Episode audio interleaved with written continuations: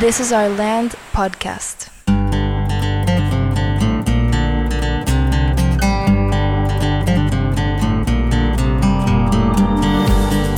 Esto es This is Our Land podcast. Estamos en el episodio 22 y en la semana pasada empezamos a platicar un poco sobre sobre nuestra historia realmente desde cuando empezamos a emprender hace 20 años y siguiendo los pasos en el método científico empezamos por la parte de la observación. Ajá. Y creo que, aunque concluimos, creo que cosas padres en la semana pasada, puede haber más cosas que todavía tienen que ver con la observación que Sí. pudiéramos seguir comentando un poco en este episodio. Sí, y yo creo que también algo que, que estuve pensando en la semana es que podemos ver todo el proceso y la historia eh, a través del método científico, pero incluso cada paso sucede en muchos métodos científicos. Sí, Inclusive en Design Thinking, en el, en el paso de observación, lo que ellos proponen es identificar el problema. ¿no? Como que esa es la intención de observar, de identificar un área de oportunidad, un área de, de algo que te gustaría hacer, etcétera. ¿no? Ok, entonces podemos a lo mejor ahorita en este episodio platicar sobre cómo la observación te lleva a eso Ajá. y luego ya aterrizarlo en, pues, en nuestra historia real. Sí. Pero antes de, no sé, eh, platicar quizá un poco sobre, sobre qué sucedió en la semana, en las materias, sí, claro. a ti te toca platicar sobre cómo llegamos al- a este continente. Exacto. Eh, Estamos usando la historia y todos los elementos de, de la historia, como la historiografía, de identificar fuentes, etcétera, para aprender de la historia de México. Entonces comenzamos hablando de por Nuevo León, pero hicimos una pausa y regresamos atrás con la intención también de aplicar la competencia de, de pensamiento crítico. Entonces, lo que hice fue trabajar diferentes teorías para tratar de entender cómo, llegó, cómo, llegó la, cómo llegaron la- las primeras eh, pobladores a América.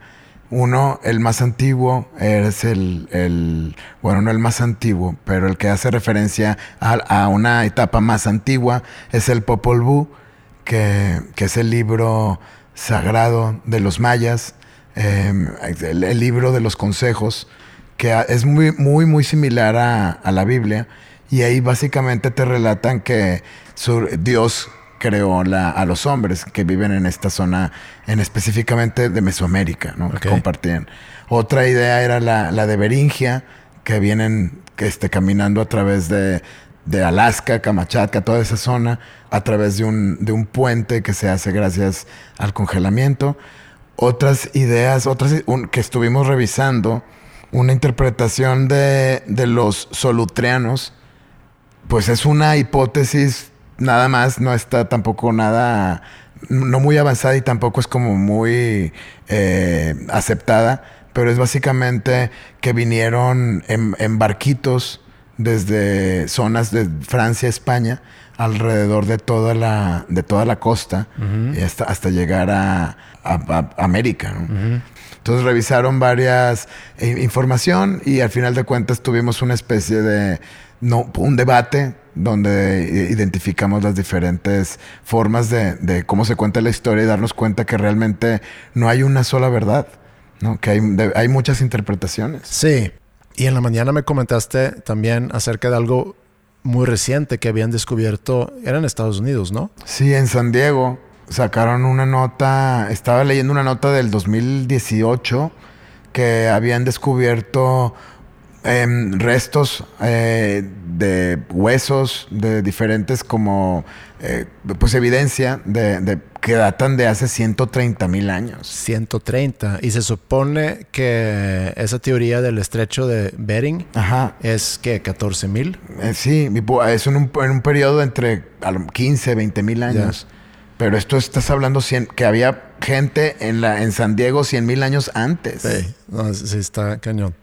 En el caso de ética y valores, cerramos bloque esta semana. El, el primer bloque fue muy enfocado a, a ciencia y tecnología.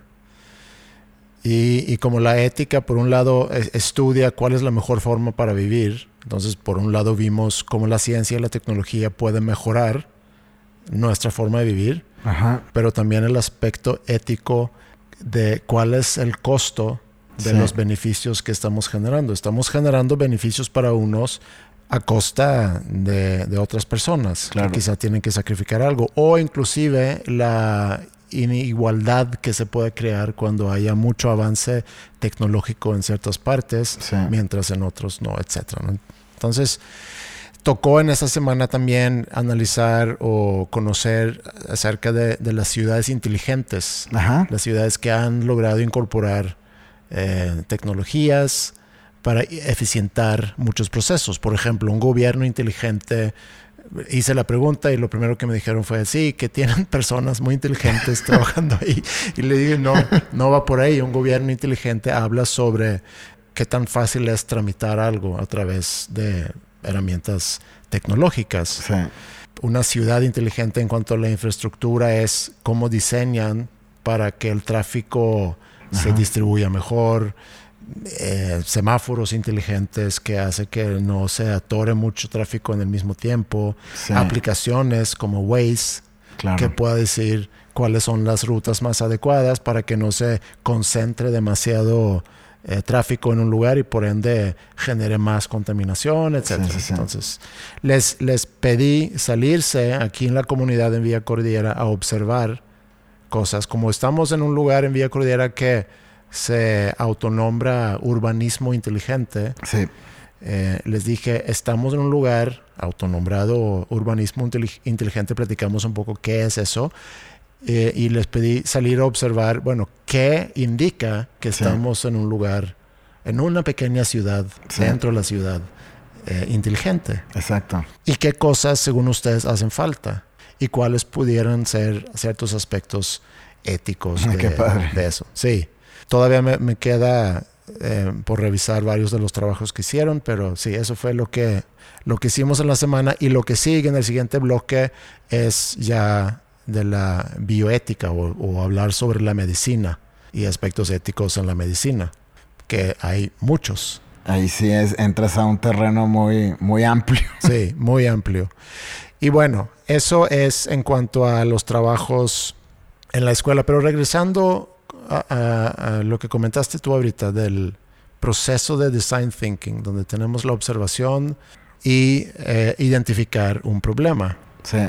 Si nos regresamos más o menos donde, donde terminamos, habíamos definido la visión, Ajá. Sí. en el episodio pasado platicamos sobre la visión, de que contribuir al desarrollo de nuestra comunidad a través de la educación. Sí. Y luego creo que hay un, si hablamos de marcadores o de parteaguas o de, Ajá. no sé cómo decirlo, en el 2004 tú te fuiste a África Sí. como voluntario para trabajar en una escuela en Kenia, que Sí. platicamos de eso en el primer episodio de, Sí, este podcast. Regresas de ahí y, y dices, algún día tenemos que poner o abrir una escuela. Ajá. Y lo digo como un marcador porque aunque en ese momento no empezamos a diseñar o, a, o realmente planear para abrir una escuela, pero quedó como un antecedente el que lo hayas expresado, Sí. lo hayas pensado y lo hayas expresado. Y seguimos trabajando. Ajá. Tres años después, por el 2007, la crisis viene en el 2008, a finales, octubre, noviembre de 2008, pero antes de eso, en el 2007, hicimos la reflexión que dependemos mucho de proyectos y Sí. de proyectos grandes. Sí. Deberíamos estar eh, desarrollando algún tipo de negocio Ajá. que permite un flujo más constante. Exactamente. En otras palabras, algún tipo de negocio que pueda depender de flujos mensuales Sí. o de membresías o de mensualidades. Porque un proyecto, eh, vendes un proyecto grande a alguna empresa, te, te hacen pagos quizá durante tres meses, seis meses, quizás eh, durante un año, pero luego termina y no hay continuidad. Ya terminó ese proyecto, tienes que pues, Sí. vender más proyectos. Entonces, en el 2007, me acuerdo muy bien que empezamos a, a investigar en conjunto y cada quien por su lado y encontramos varias cosas. Y pasamos por varias ideas, pero nos quedamos a final de cuentas con dos. Ajá. un proyecto que tú estabas viendo y un proyecto que yo estaba viendo. Mi proyecto era sobre eh, unas camas, camas para dormir, de lujo, eh, un concepto con el que me había topado en Suecia. Sí.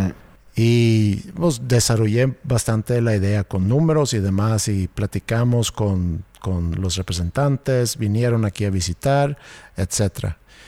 Y tú te habías topado con el documental de Rock School Ajá. sobre School of Rock. Sí. Cabe mencionar aquí que varios años antes, que no me acuerdo en qué año, Sí.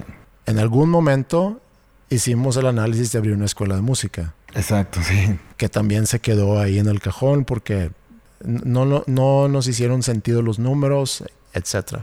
Sí. Pero existe también ese antecedente. Entonces, cuando ya llega el momento de decidir, a ver, ¿a qué nos vamos a dedicar? Ajá. Podemos seguir trabajando Sanfora ofreciendo capacitación de desarrollo a las empresas, pero estaría padre desarrollar otro negocio. Sí. Y aquí es donde como que llegamos al, al núcleo de todo eso, de, de que a través de la observación llegas a identificar un problema. Sí. El problema lo habíamos identificado. Era, necesitamos un negocio que nos permite un flujo más constante. Sí. Meramente razones económicas. Teníamos dos ideas. Y cuando nos sentamos a analizar esas dos ideas, yo me acuerdo muy bien que tú dijiste, a ver, ¿qué sabemos nosotros de camas, de muebles, de montar una tienda? ¿Qué sabemos de eso? ¿Y qué sabemos de educación, de formación, de música, que fue lo que nos unió en, en un inicio? Sí. Y yo me acuerdo que en el momento que tú hiciste esas preguntas, a mí me quedó muy, muy claro que necesitamos abrir una escuela de música. Sí. Si estamos entre esas dos opciones, descarto, pero muy, muy rápido, esa opción de abrir eh, un, un negocio, una tienda que vende camas. Sí. Y fue un gran aprendizaje para mí. Tú ya aparentemente ya lo tenías claro, pero para mí fue un gran aprendizaje el que siempre tienes que estar tomando en cuenta las experiencias que has generado, Sí. los conocimientos que has Construir. sobre eso. construido y sobre eso seguir construyendo Sí. y no irte por lo que pueda parecer muy atractivo económicamente. Sí. Creo que ese negocio de las camas va muy mal ahorita. Ok. Y entonces, bueno, qué bueno que no, que no fue por ahí. Pero eso fue como que un, un gran parteaguas. Sí. E inclusive el conectar la decisión, como platicamos en la semana pasada, conectar esa decisión con la visión que habíamos construido unas, no sé, siete, ocho años antes. Sí, yo me acuerdo que había como varias, varios elementos nuevos para, para- que nunca había pensado para considerar. Uno era, el, era justamente eso, el tema de, de a ver, ¿qué, te- qué sabemos? ¿Dónde tenemos ya ventaja? Y por otro lado, también la parte de... eh, yo estaba viviendo un proceso como más eh, introspectivo, tratando de entender eh, las cosas y, y preguntas importantes de la vida. Y ahí entendí mucho el- la, la idea de, de buscar hacer lo que te gusta, de tratar de crear al- el, el trabajo perfecto que te mantenga motivado. Como que entendía que eso era algo importante, aunque no habíamos escuchado todavía a Ken Robinson ni, ni este, estos temas ahorita, era algo bien importante. Y por, otra, por otro lado, fue un gran momento para poner en práctica eso que habíamos visto en teoría, que inclusive en nuestros cursos eh, proponíamos, que era el tema de definir una visión. Creo que ahí fue la primera vez donde hizo sentido, donde me hizo sentido el tema de la visión. Entonces, esa observación que nos llevó a, a identificar el problema, que luego nos llevó a, a analizar el camino que habíamos recorrido Sí. para seguir conectando. Ajá. School of Rock, digo, a final de cuentas estamos hablando de la prepa, sobre Land School y demás, pero si, si queremos entender el, el de dónde nace Sí. eso y de dónde nace en, en- en nosotros dos, Sí. School of Rock llega a jugar un papel muy muy importante. Sí, porque a pesar de trabajar con, con niños desde muy chiquitos, eh, era bien claro a través de la observación, era muy fácil darte cuenta que donde había algo que no estaba fluyendo era en la prepa y tenía mucho que ver con la escuela. Tenía mucho que ver con, con el método, con, el, con, con los modelos. Eh, em, entiendo y, y tenía, me acuerdo que tenía muy claro el perfil de esos estudiantes, que son músicos, son artistas, son creativos, difícilmente o les cuesta más tal vez entrar en, una, en un método tan tradicional. Pero era, era muy evidente hasta- y cuando te das cuenta que no solamente era este segmento de, de, esa- de esos jóvenes, te das cuenta que aquí hay, una, hay un gran problema que hay que, que resolver. Sí, existe una necesidad y entonces ahí es donde empieza, y eso ya yo creo que es para otro episodio, otro capítulo del podcast, pero ahí es donde empieza la investigación en sí. Sí. De este, este problema que detectamos, ¿qué tan real es? Vamos a, a pa- a convertirlo en, en datos. Sí, y cuál entonces sería la respuesta a poder resolver el problema o atender la necesidad. Ajá. Y de eso podemos eh, continuar platicando eh, en el siguiente episodio, pero como un pequeño resumen entonces, porque empezamos en el episodio pasado hablando sobre la observación, lo que sigue de ahí es identificar un problema y cabe quizá mencionar que esa observación es constante, Sí. identificar problemas es algo que tienes que hacer constantemente, sí. porque eso es lo que te ayuda a evolucionar y a mejorar y a, Claro. es un círculo que, que constantemente estás en una mejora continua. Exacto. Pero quizá utilizando estos ejemplos se puede, se puede explicar mejor cómo es el proceso cuando estás por emprender un negocio o cuando estás en tu negocio y quieres dar un brinco para emprender otra cosa Sí. y no que nuestro ejemplo es el ejemplo, pero es un ejemplo. Sí, claro. Y sobre todo, la, la- yo creo que la intención es platicar un poco más de lo que, de nuestra historia. Y también de los temas que estamos hablando. Sí. Y, y hablando de lo de, de Land School, la base, siento yo que es el Media Center, tiene mucho que ver con el método científico. Y creo que entre más entendamos la importancia del método científico y estemos más conscientes de cómo lo aplicamos en nuestro día a día, vamos a poder conseguir muchas otras cosas que nos proponemos. Bueno, pues así lo dejamos entonces y continuamos en la próxima semana.